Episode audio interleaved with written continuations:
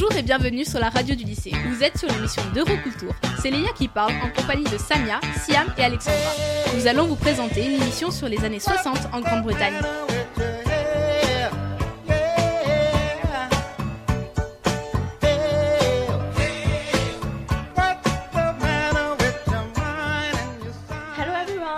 Welcome to London Radio 1. Today it's a very special show dedicated to the 60s in the UK.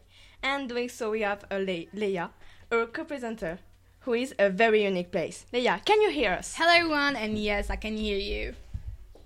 Amazing. Can you tell us where you're at and why? I'm at the music festival of the 60s for life that takes place in Pilton in England. I will be with you all along the festival to comment and try to interview people who attend this event. This festival will showcase several artists who will take over the most famous songs of the 60s.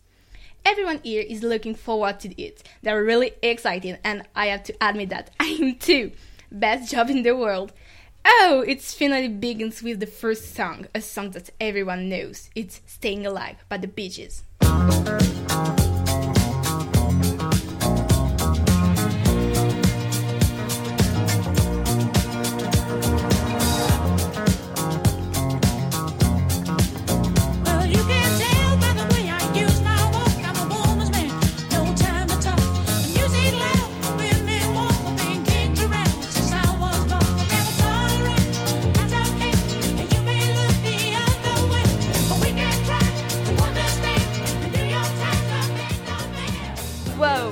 Really intense. I don't know about you, Leia, but we are really enjoyed the song here. It's even more enjoyable when you actually see the Bee Gees performing. I can now die in peace. But anyway, I'm here with Lydia, who is a fan of the 60s, which is amazing nowadays. Lydia, can you please explain to us what counterculture is for you? Hello everyone! Well, for me, the counterculture of the 60s refers to an anti establishment cultural phenomenon that developed first in the UK.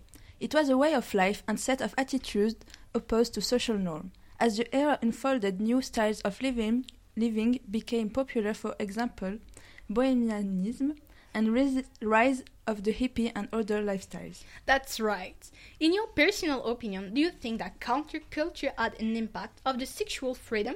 Yes, I think that counterculture encouraged sexual freedom. Other factors also contributed to change in attitudes towards sexuality.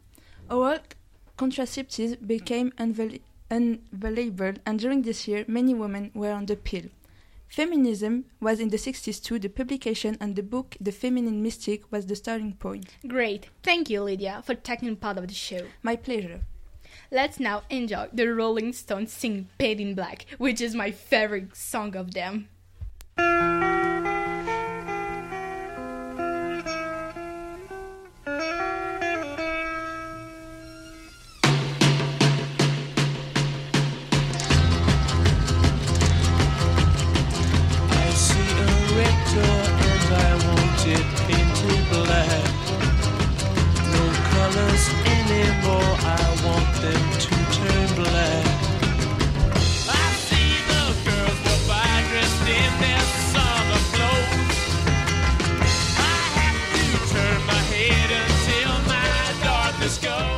Are back and we are still with Leia, who is at the festival in Pilton. Leia, how is the festival going? It's going fantastic, really. I was talking with Anna Eastwood, who is a music teacher at university. Miss Eastwood, what do you think about the festival so far? Hello everyone. Well, first of all, it's such a great thing to create festival about the 60s. Today, few young people still listen to this kind of songs, and this is very sad when you think about it. If you ask them about some bands in the 60s, they will reply that they only know the Rolling Stones, the Bee Gees, or the Beatles. But when you actually ask them for the members of the group, a few can answer, and I know what I'm talking about. That happened with my students. And this is an important part of the history of music. Yeah, it's very unfortunate. And talking about that, can you tell us more about the Bee Gees? Yeah, of course. I know that the Bee Gees are a pop music group formed around the age of the 50s in 1958, more precisely. There are three brothers. The elder's name is Barry Gibb, and the twins are Robin and Maurice Gibb. The trio is still very successful, and they had two distinct periods of, success, uh, of exceptional success. As a popular music act in the late 60s and early 70s, and as prominent performance in the disco music era in the mid to late 70s. How did their career begin? They attended Oswald Road Primary School when they began to sing harmony in harmony in the early 50s. The boys had to sing live and received such a positive response that they decided to pursue a music career. You really know a lot about them. That's impressive. Can you tell us more about Saturday Night Fever? Of course, the Bee Gees' new pro- next project, recording the soundtrack of Saturday Night Fever in 1977, was another huge success and resulted in some of their best known songs, including Staying Alive, How Deep Is Your Love, and Night Fever. The album was unsurprisingly not the number one, but it set a record of being so for 24 consecutive weeks. By the end of the decade, the Bee Gees had five albums, which all had all gone platinum. Isn't that impressive? Yeah, it definitely is. and in 1988, tragically struck the family as Andy Gibb. Their youngest brother died closely followed by their father.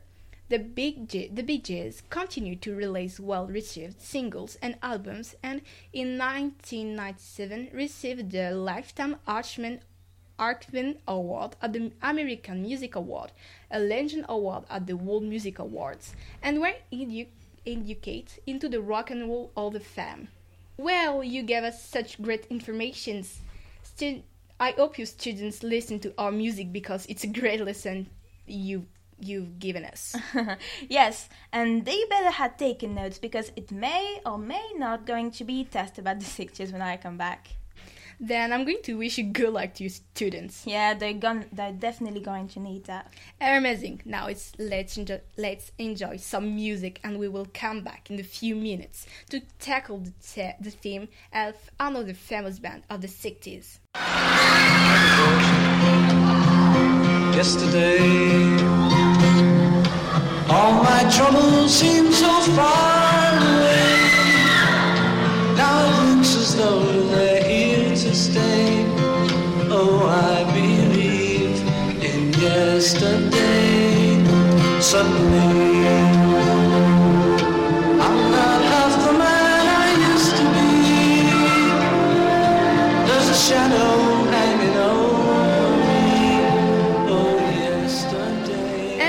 I'm back live.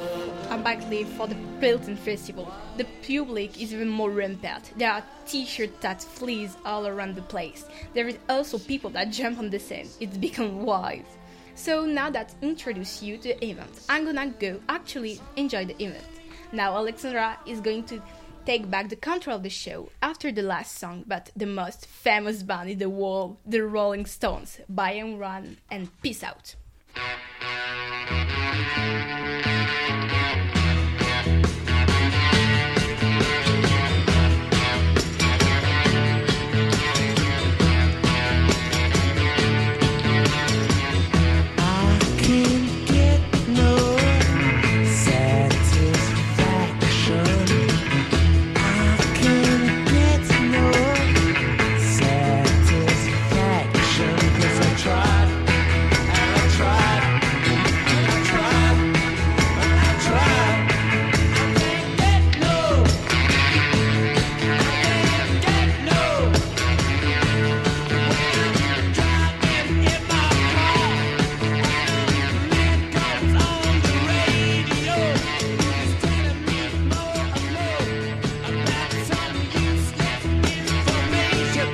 Hey, I'm back. I was just talking to Leia, who is uh, having a lot of fun. But let's get back to the subject.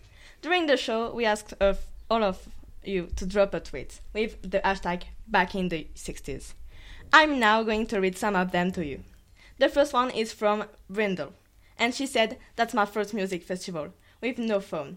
Legit, just pretending I'm in the 60s in Pilton. That's such that's such a good idea. To go without your phone, it makes you appreciate even more the moment. Isn't it, Leia? This next the next one is from at Eliel Lockwood. And she said, I'm hanging out today with a hippie at the music festival. My dad is playing uh, and I'm having the best day of my life. I'm so glad you liked the show, Ellie.